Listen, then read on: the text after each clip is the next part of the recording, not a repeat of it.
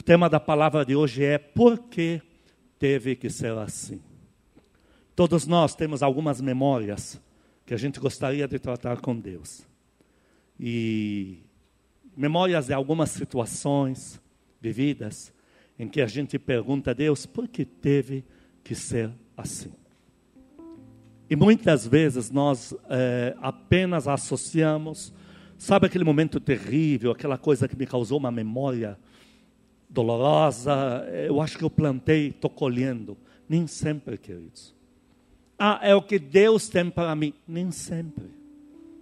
Nem sempre foi o que Deus planejou. Nem sempre foi o que Deus pediu que acontecesse. Tem muita coisa que nós já enfrentamos nessa vida aqui, que nos causou dor, tristeza. A glória que nós temos aqui é que o nosso Papai do céu sempre vai reverter a maldição em bênção. Então, essa palavra aqui não é para você voltar numa memória lá e ficar em depressão, não é isso. É para a gente se alegrar no Senhor, que a palavra de hoje termina nos mostrando que Deus sempre vai reverter a maldição em bênção. Agora, amados, por que teve que ser assim? Lá em João capítulo, quem vai ler, pastor Paulo? Lá em João capítulo 16, 33, o Senhor fala que tem problemas que vêm e não foi Ele que mandou. Nem sempre o problema veio porque o diabo mandou, nem sempre o problema veio porque o inimigo humano mandou.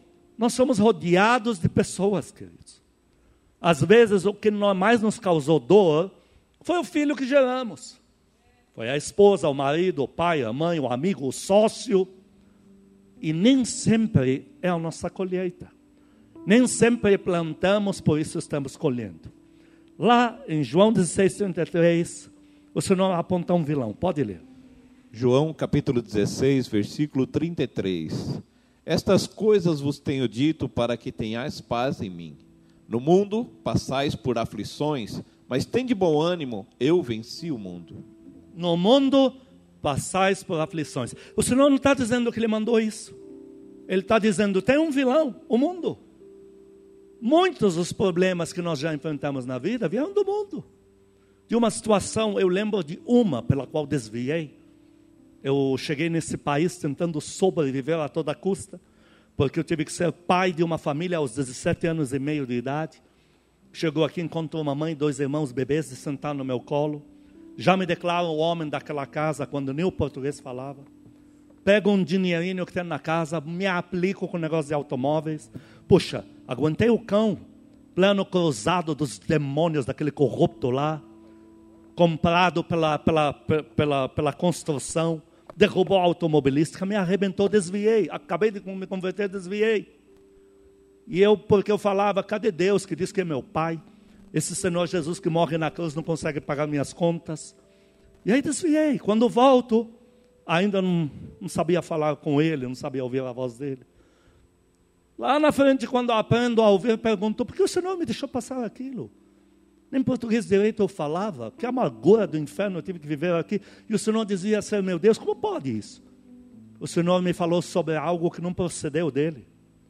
A resposta veio: você está no mundo. Você enfrentou algo global, algo do mundo.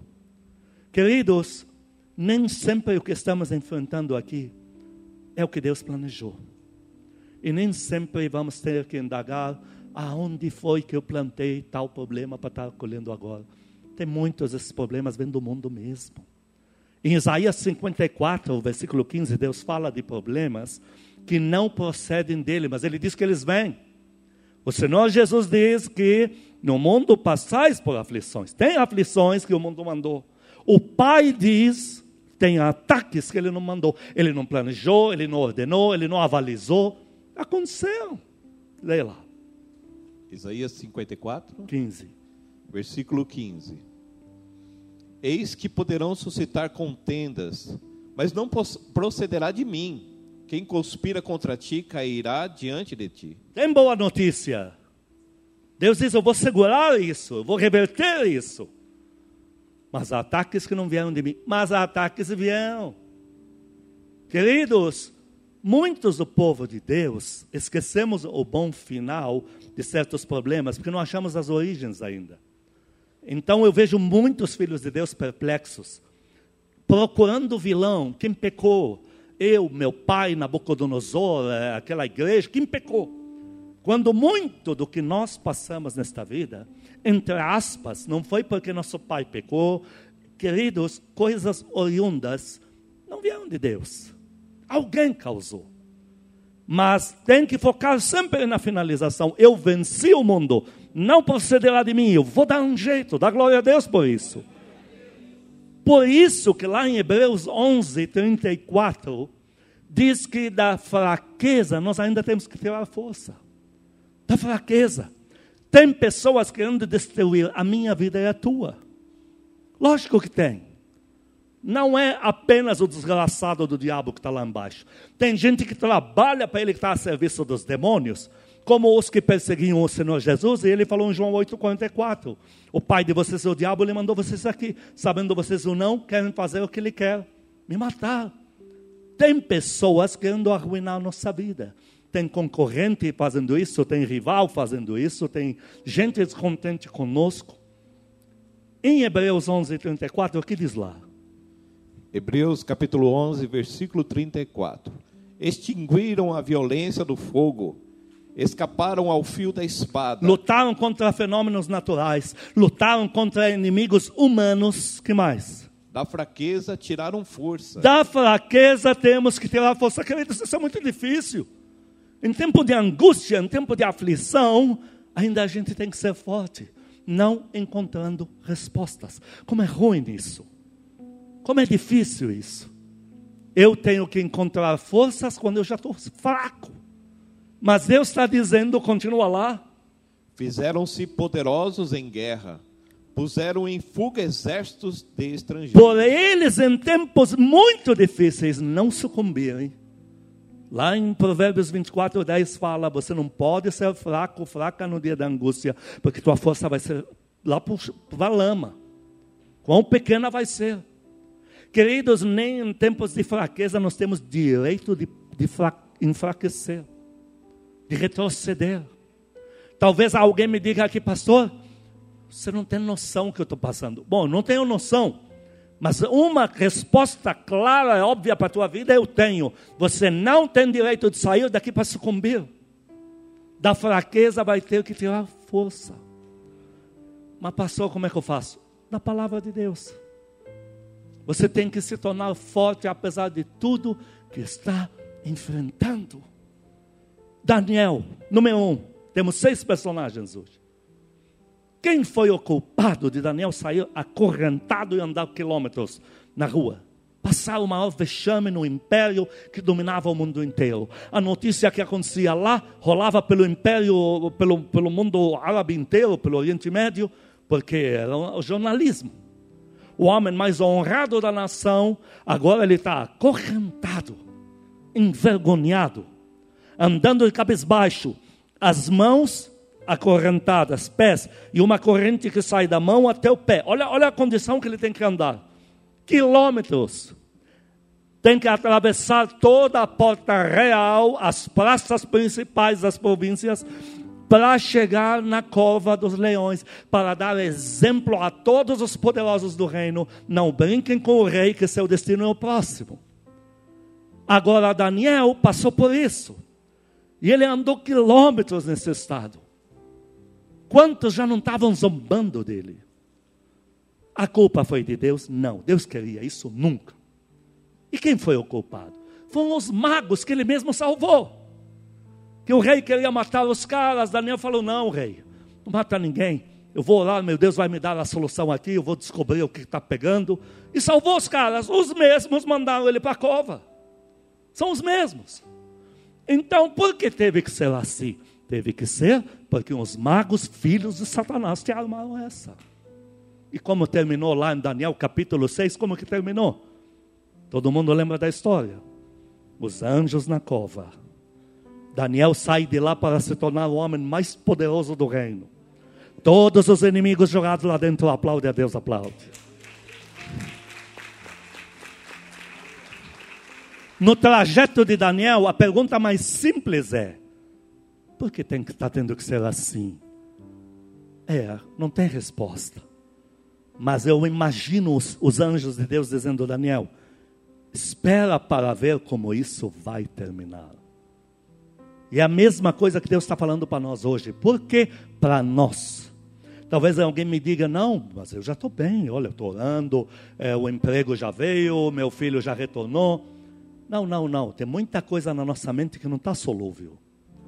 Nós ainda temos memórias de coisas que tivemos que passar e até hoje nós não temos resposta por que teve que ser assim.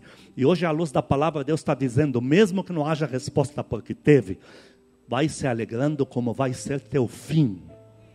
Dá para dar glória a Deus bem forte? Amém a isso? Porque teve que ser com Esther e Mordecai assim.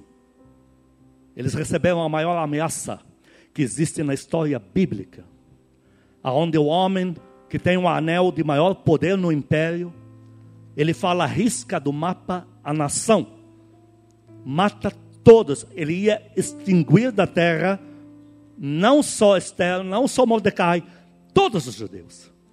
Por que teve que ser assim a ponto de Mordecai estar em desespero total? Esther ter que jejuar três dias lá, que não sabe o que vai ser da vida dela. O povo de Deus aterrorizado.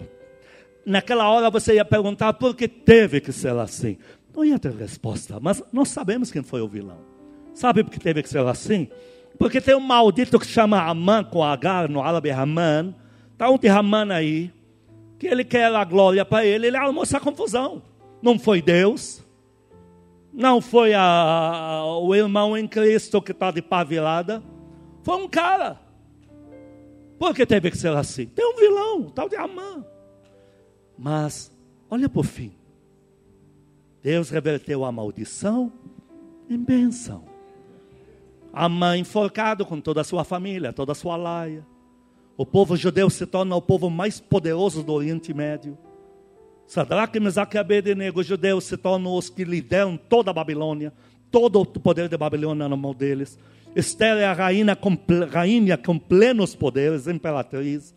Olha como terminou. Por que teve que ser assim, terceiro personagem, Paulo e Silas? Paulo e Silas estão salvando vidas, não estão cobrando um real de ninguém. Estão curando todos os enfermos. Estão fazendo uma obra ímpar a favor do povo, orando de manhã até a noite. Não cobra nada, faz, faz com amor.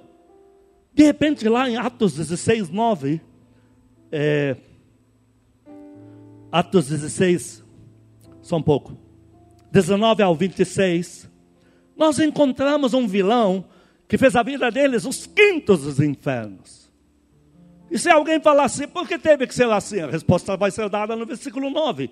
Leia isso, é, versículo 20, 29, leia. Atos capítulo 16. É, versículo 19, desculpe. Ah, deve ser a injeção, está me deixando meio zenóia. Como eu falei que não tinha resquício. Vamos lá, Mateus 26, 19. Vamos, né? 16, 19. 16, 19 vendo os seus senhores, que se lhe desfizera a esperança do lucro. Agarra... Os caras investiram numa cigana aí com um bicho louco dentro dela, dando adivinhação por aí da vida das pessoas. Paulo e Silas bercaram isso para libertar a coitada da mulher que está gemendo na mão dos demônios. Os caras viram isso e falaram: vou destruir esses caras aí. Continua. Agarrando em Paulo e Silas, os arrastaram para a praça, à presença das autoridades e levando-os aos pretores, disseram: Estes homens, sendo judeus, perturbaram a nossa cidade, propagando costumes que não podemos receber nem praticar, porque somos romanos.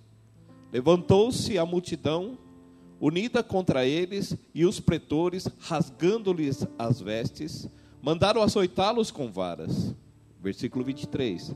E depois de lhes darem muitos açoites, muitos açoites, de coisa que não cicatriza fácil, a dor vem dos ossos, uma coisa terrível de se viver. Continua. Os lançaram no cárcere, ordenando ao carcereiro que os guardasse em toda a segurança.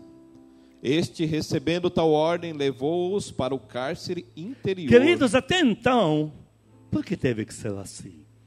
Era Deus? Não. Plantaram para ter que colher isso? Não. Você não plantou para colher muitos dos problemas que teve na tua vida. Na minha vida já enfrentei problemas que eu perguntava a Deus: por que tem que ser assim? Eu não plantei isso, por que eu tenho que colher? O Senhor falou para mim: você pegou um oponente, um principado, e ele quer te pegar na área que você nunca plantou, para tirar teu sossego, tua paz, para te tirar do sério. Caiu a ficha. Que nem sempre eu estou colhendo o que plantei. Estão aí homens que não plantaram isso, mas olha o estado que eles estão. Mas vamos ver como termina. Continua lendo, até o 26. Versículo 25. Por volta da meia-noite, Paulo e Silas oravam e cantavam louvores a Deus, e os demais companheiros de prisão escutavam. De repente, sobreveio tamanho terremoto, que sacudiu os alicerces da prisão. Reúna um inferno inteiro, não vai ter poder para fazer um fenômeno desse. Aconteceu, continua. Abriram-se todas as portas e soltaram-se as cadeias de todos. Queridos, não só este fenômeno, toda a salvação da Ásia começou aí.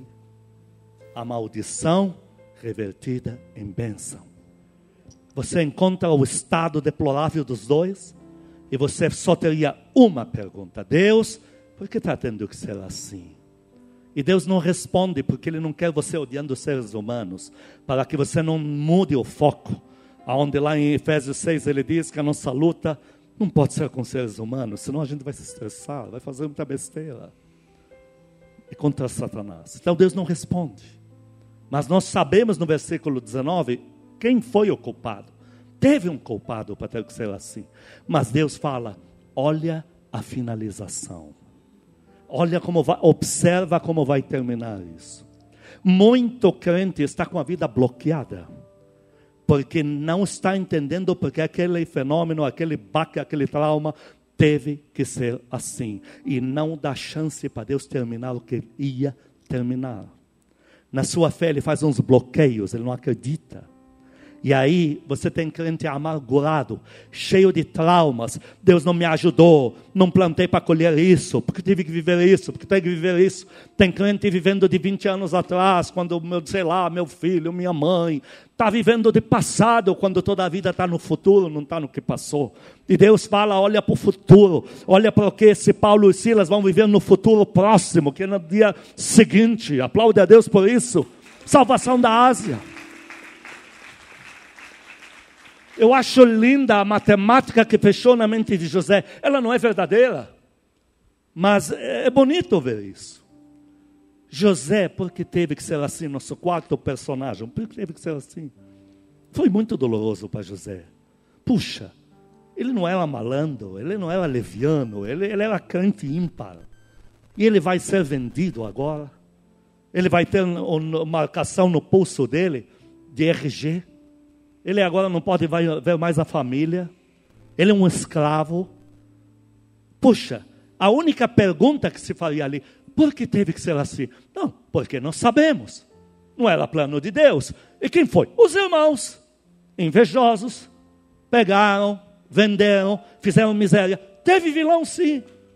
Ele plantou para colher? Não, José era nobre mas os irmãos causaram isso. Eu conheço muito homem de Deus nobre que o pai dele afundou ele, o filho afundou ele financeiramente. Fui uma vez orar por um homem, gente, ele não sabia o que tem. E ele mandava te buscar aí nos limusines da vida. E quando eu cheguei lá, Deus falou para mim: não ora, porque ele queria me abrir um segredo que ninguém sabia, de uma situação financeira, de uma exportação que ele fez infernal. O Senhor falou para mim: não impone a mão, não declare nada, senão você vai ser falido como ele. E eu perguntei a Deus: por que tanta dureza? Deus falou: o que, que você vai expulsar? Eu falei: o diabo. Ele falou: então, o diabo é o filho dele. Ele vai aceitar isso? Deus falou isso para mim. Ele vai aceitar isso? Eu fiquei chocado. Homem, senta aqui e me conta a história. A história é que o filho dele, um filho de Satanás, ah, só porque filho dele é um anjo. Não, era filho de Satanás. Arruinou a vida dele, fez cada trambique em nome dele, falsificou a assinatura dele, fez empréstimos, casou com uma mulher que é filha de Satanás, que queria o que não tem, destruiu a vida do pai. O Senhor falou para mim, o devorador é o filho dele, é esse que você vai expulsar. Ele não vai aceitar, volta para tua casa. Eu voltei para casa, não tem o que fazer. Tive que contar lá um negócio qualquer, estou indo, tchau. Queridos, Deus planejou não. Mas se a pessoa continua crendo em Deus, não importa o vilão. Aqui nós temos um José, que Satanás na vida dele foram os irmãos. Dez, dez irmãos ao todo. Planejaram a desgraça dele. Então, por que teve que ser assim? Porque os irmãos causaram isso. Porém, como terminou José? Todo mundo já sabe. Tal de Imhotep. Quando você ouve falar em Imhotep lá no, no Egito, que é o homem mais famoso em sabedoria na história do Egito, é José. É o nome egípcio dado a ele. Como terminou mesmo o governador? Agora, pera. Em Gênesis 45, quando os irmãos vilões aparecem diante de José, José tem que ser declarado para eles. José faz declarações que não são compatíveis. Não são assim, não é verdade, não é o que Deus fez. Mas não importa. O bonito é ver como José encarou. E ele fala de 1 a 8, desde a hora que se declara em seguida. Ele dá o diagnóstico, o desfecho que está na mente dele, como ele entendeu, do que fizeram com ele. E você vê um, bonito ele falar isso. Porque você encontra um homem que, apesar do inferno que viveu, Deus para ele foi muito melhor.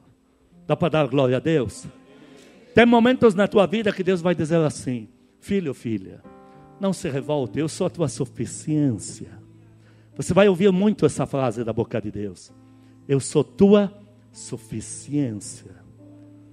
É como quem diz: não me encurrale para ter que dizer quem te causou isso, o porquê está tendo que ser assim.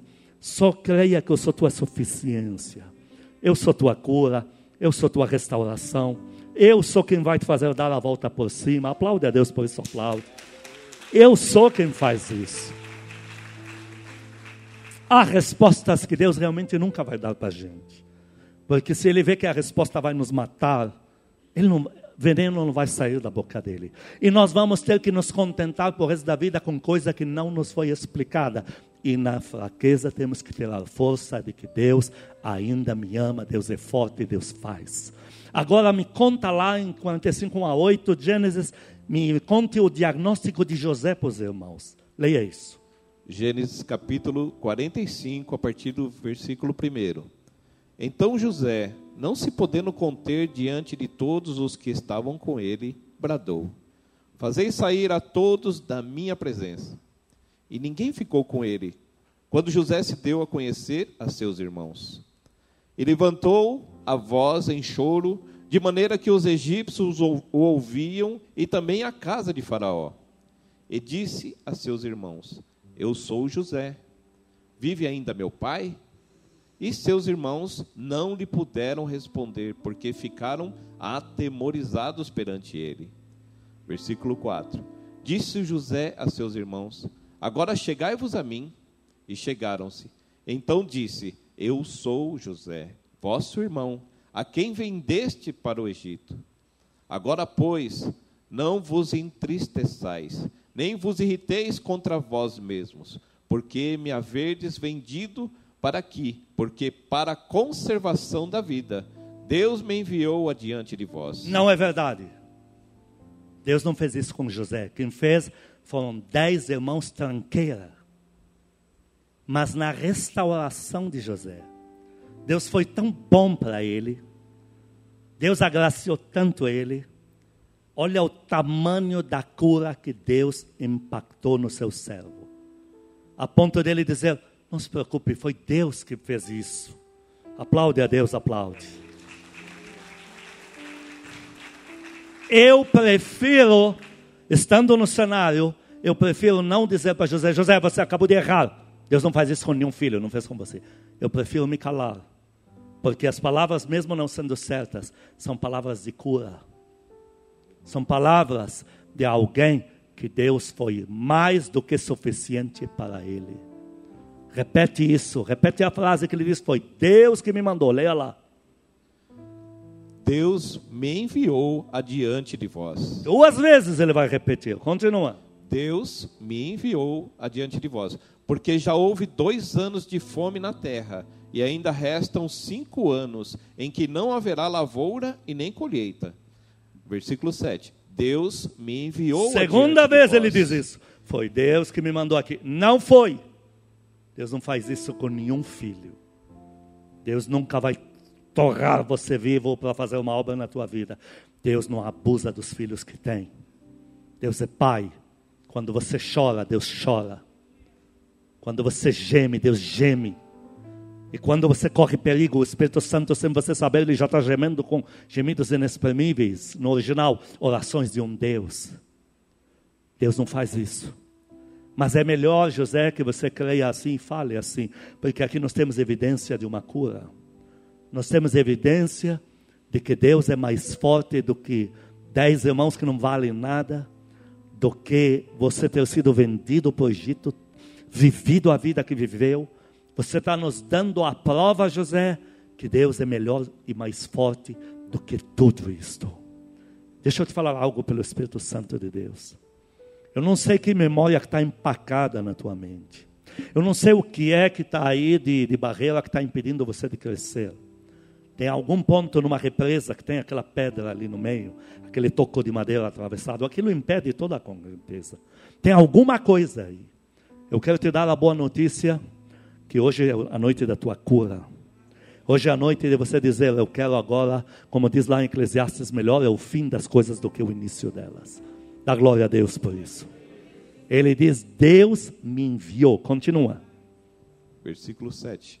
Deus me enviou diante de vós para conservar vossa sucessão na terra e para vos preservar a vida por um grande livramento. Agora olha o 8. Assim não foste vós que me enviastes para cá, e sim Deus, Terceira vez, continua. que me pôs por pai de Faraó. Número um, ele me tornou pai espiritual do cara. Olha que lindo isso. Dá para dar glória a Deus aqui?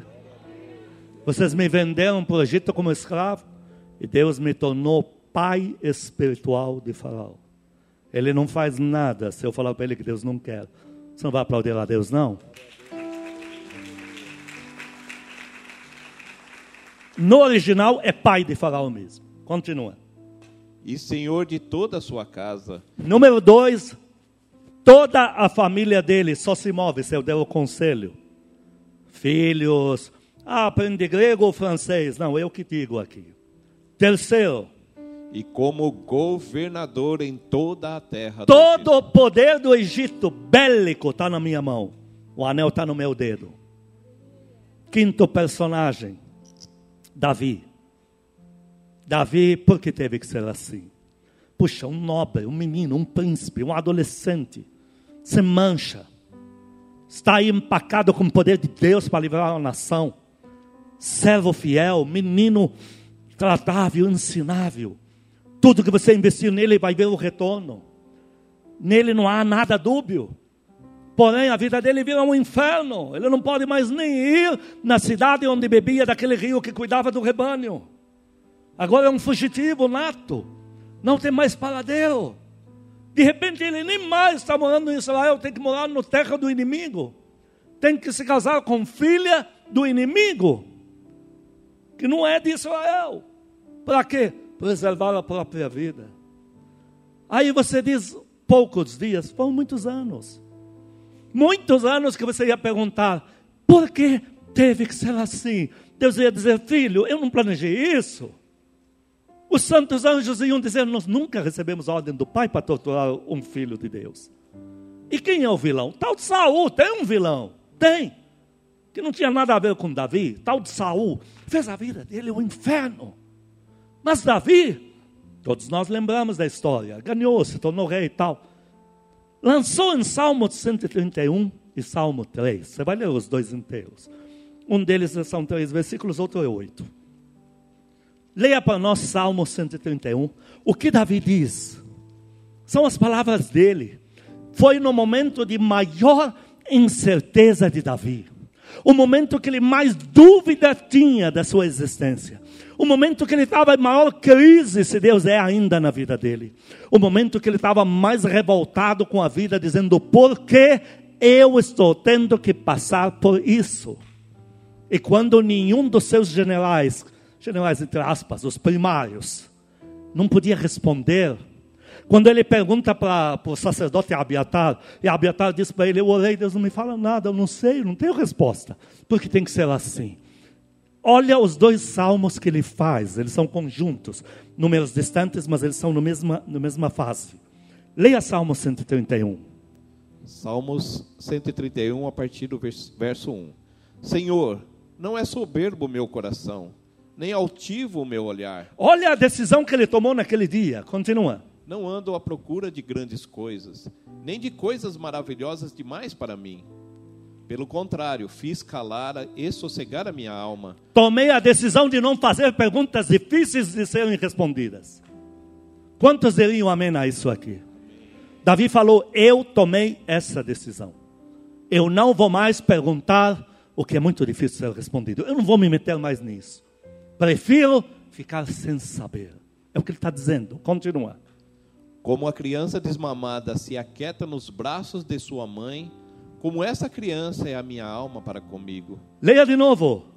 Como a criança desmamada. Deus, eu vou ser um bebê no colo que não entende, mesmo que explique, ele não vai entender mesmo.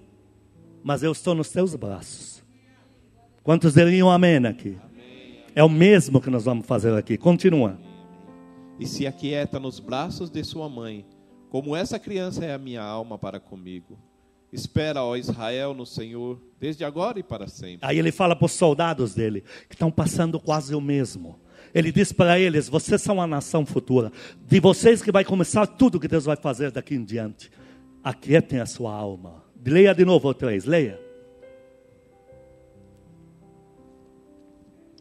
Espera, ó Israel, no Senhor, desde agora e para sempre. Leia outra vez. Espera, ó Israel, no Senhor, desde agora e para sempre. Não importa o quanto dure, e não importa o quanto não tenhamos respostas, nós vamos manter o padrão de ser crianças no colo de Deus. Quantos são iguais a Davi? Levante a mão. Sabe o que você vai fazer com essa mão que levantou? Levanta de novo. Você vai impor essa mão na, mão na cabeça de muita gente que está perguntando por que teve que ser assim. E com a mão imposta na cabeça deles, você vai repetir mais ou menos o que está sendo dito aqui hoje. Vai falar de alguns personagens que você vai lembrar da pregação e vai dizer para eles: Esses que eu te falo também não souberam o porquê teve que ser assim. Mas todos eles deram a volta por cima com Deus. E eu estou, estou impondo a minha mão na tua cabeça para ordenar a vitória, porque você é o próximo da fila. Aplaude a Deus agora, aplaude. Você é a próxima da fila. Salmo capítulo 3, oito versículos. Está aí o nosso quinto personagem de hoje, Davi. Tem uma hora que ele está em crise. Ele diz: Por que eu tenho que ter tantos inimigos assim? O que, que eu fiz de errado? Como é nojento quando a gente sofre por culpa dos outros. Já é horrível sofrer porque a gente fez besteira, já é horrível. É nojento então sofrer porque outros estão tornando o nosso caminho difícil. Mas todos esses que lemos aqui, sofreram por culpa de outros. Olha como a vida deles terminou. O próximo sou eu e você. Nós somos o próximo da fila de Deus. O Senhor falou isso para mim na época que eu procurei. E hoje Ele falou: Você fala isto para a minha igreja. Domingo de manhã eu estava não sei quem aconselhando as pressas. E eu falei para esta pessoa: Domingo, terça eu falarei sobre isso. Porque terça, quando Deus me dava as palavras, é, domingo, quando Ele me dava as palavras da manhã e da noite, estava consolidando as palavras. Ele me falou: terça, este é o tema. Leia Salmo 3. Veja o salmista. Ele faz uma pergunta padrão genérica. Todos nós já vivemos isso aqui. Salmos capítulo 3, verso 1. Senhor, como tem crescido o número dos meus adversários? Ele pergunta, ele está perplexo. De onde vem isso? Continua. São numerosos os que se levantam contra mim.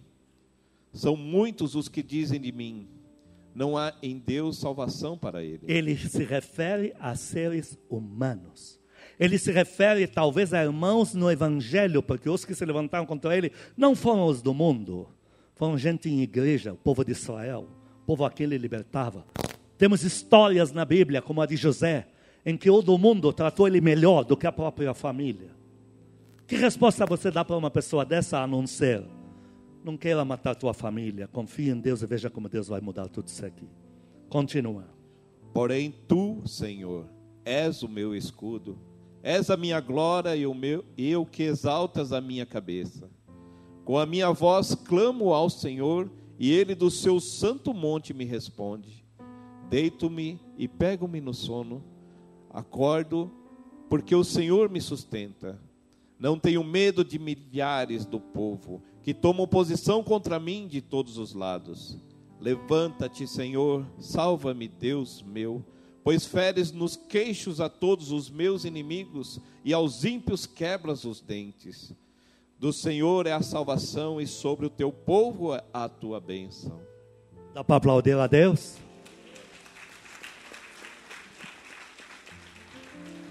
Tem gente que já te causou muito dano que Deus não tinha planejado. Tem gente, seres humanos, que tornaram teu caminho muito difícil, a ponto de você quase desviar, ou do evangelho ou do propósito. Você precisa entender uma coisa. Eles têm uma conta com Deus. E você, teu papel é deixar para lá. Mas entenda que Deus só perdoa quem pede perdão para Ele. Deu para entender agora? Mas o que te importa agora, como Davi fez, você já sei que o Senhor pega eles lá e faz o que tem que fazer.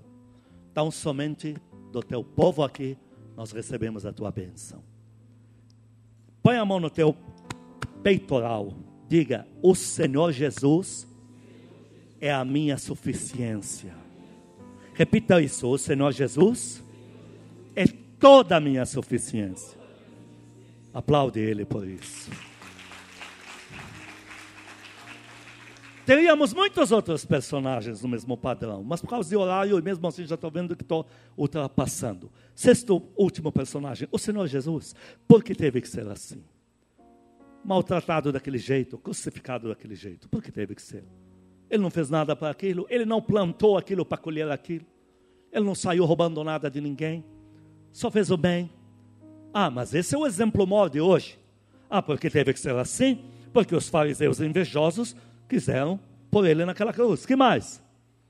Porque os discípulos que ele tem não fizeram barricada.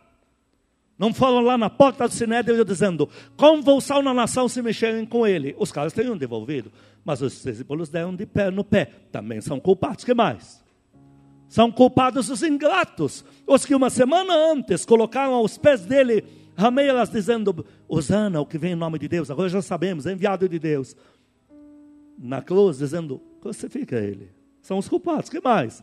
Os ingratos. Aqueles que ele colou o filho, a mãe. Hã? Todos esses tinham que fazer o quê? Uma greve no portal ali. Que? Que se dane. Eu estou com meu milagre aqui. Eu vou me envolver com o problema de outros. que mais? Nossos pecados. Por, causa, por culpa dos nossos pecados foi ele crucificado. que mais? Nós somos o culpado. Nós. Nós. Eu e você. Por isso que ele morreu por mim por você. Então esse, por que teve que ser assim? Porque o mundo inteiro causou o problema dele. Em Filipenses 2, 9 e 11, como é que terminou? Como terminou para ele? O Senhor não ficou focado porque teve que ser assim. Ele já sabia, ele falou: vai ter que ser assim, eu já sei, conheço os moldes de Deus, Deus não quer isso para mim, porém, eu já sei como vai terminar. Eu vou dar a volta por cima. Ele falou isso para os discípulos. Falou: Eu vou dar a volta por cima. Dá para dar glória a Deus aqui? Ele falou: Todos vós me abandonareis e a nação toda, mas o Pai está comigo. Eu vou dar a volta por cima. Dá um glória a Deus bem forte aqui. Aplaude mesmo, aplaude. Em Filipenses 2, 9 a 11, como terminou? Filipenses capítulo 2, versículo 9. Pelo que Deus o exaltou soberanamente, Ele lhe deu um nome que é sobre todo nome, para que o nome de Jesus se dobre. Vai lá pelo que também Deus o exaltou sobremaneira, e lhe deu o um nome que está acima de todo nome, para que ao nome de Jesus se dobre todo o joelho, nos céus, na terra e debaixo da terra, e toda língua confesse que Jesus Cristo é Senhor, para a glória de Deus Pai. Aplaude ele, aplaude. E qual é o versículo rema para nós hoje? É uma coisa que se chama, gostaria que você falasse comigo, crédito. Lá em Romanos 8, Deus usa um término lindo do 27 ao 30. E quem não conhece no original não sabe o valor do que foi dito ali. Ele já é bonito de ler num português claro. Mas quando você vai no original, você vê que ele é muito mais profundo, muito mais bonito, coisa de crédito. Romanos 8, 27 a 30. Romanos capítulo 8, a partir do versículo 27. E aquele que sonda os corações, sabe qual é a mente do Espírito, porque segundo a vontade de Deus é que ele intercede pelos santos. Sabemos que todas as coisas cooperam para o bem daqueles que amam a Deus, daqueles que são chamados segundo o seu propósito. Porquanto, aos que de antemão conheceu, também os predestinou para serem conformes à imagem de seu filho, a fim de que ele seja o primogênito entre muitos irmãos. E aos que predestinou, a esse também chamou. E aos que chamou, a esses também justificou. E aos que justificou, a esses também glorificou. Aos que Dantes conheceu, o Senhor diz: Eu só te conheço se você veio a mim. Então, você veio, Senhor Jesus é o meu Senhor, meu dono, tal. Te conheci.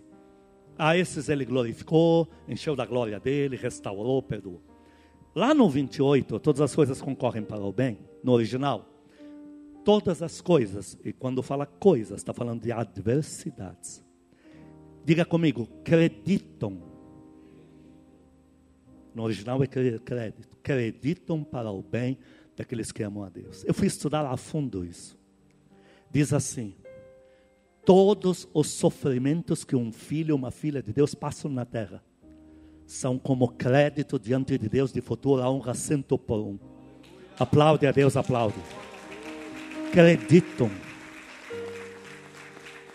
A você que sofreu sem causa, a você que até hoje estava com indagações do porquê teve que ser assim na minha vida, você tem que a partir de hoje olhar para o tamanho do crédito de um Deus que vai te mimar em conforto daquilo. Põe a mão no teu coração, diga para ele: Senhor Jesus, diante da tua palavra, eu sou restaurado hoje. Eu peço perdão se de alguma forma deixei de crer no Senhor, se disse o que não devia, fiz o que não devia, pensei o que não devia eu peço perdão. Se de alguma forma neguei a paternidade do meu Pai, que está nos céus, se de alguma forma interrompi a nossa comunhão, eu e meu amigo Espírito Santo, hoje estou de volta. Hoje eu perdoo tudo que passou. Hoje eu renuncio a tudo aquilo que não entendi, que chamava de porque teve que ser assim. E a partir de agora, eu sou focado, sou focada, pedindo perdão ao Pai Celestial, dizendo que eu estou de volta. Pai amado, o Senhor é o melhor Pai do mundo. Hoje eu entendi isso. Eu entrego a minha causa nas tuas mãos. Tudo que eu não entendi na minha vida, deposito aos teus pés. Amado Espírito Santo, eu estou de volta. Eu estou de volta. A nossa comunhão está de volta a minha vida de oração está de volta. Meu Senhor Jesus, eu estou de volta, de mãos dadas com o Senhor. Agora diga: eu falo com a Trindade, me dirijo ao Pai, ao meu Senhor Jesus, ao amado Espírito Santo, que por favor, além de toda a restauração que farão na minha vida. Que não esqueçam de me tornar avivalista para promover o poder de Deus pelo mundo inteiro, honrando o meu Senhor Jesus. Eu e a minha casa serviremos ao Senhor. O último gesto, queridos, mão no peitoral, diga comigo, aqui não há mais mancha, não há mais bloqueios, não há travas. Sou livre. Eu estou focado na minha bênção. Em nome de Jesus. Prospere, prospere em nome de Jesus. Aplaude Ele. Amém, amém. Que o amor de Deus Pai, as santas consolações do Espírito Santo, a graça eterna do nosso Senhor Jesus Cristo sejam com os amados e com todo o povo que ama a Cristo na terra de hoje para todos sempre. Amém, amém.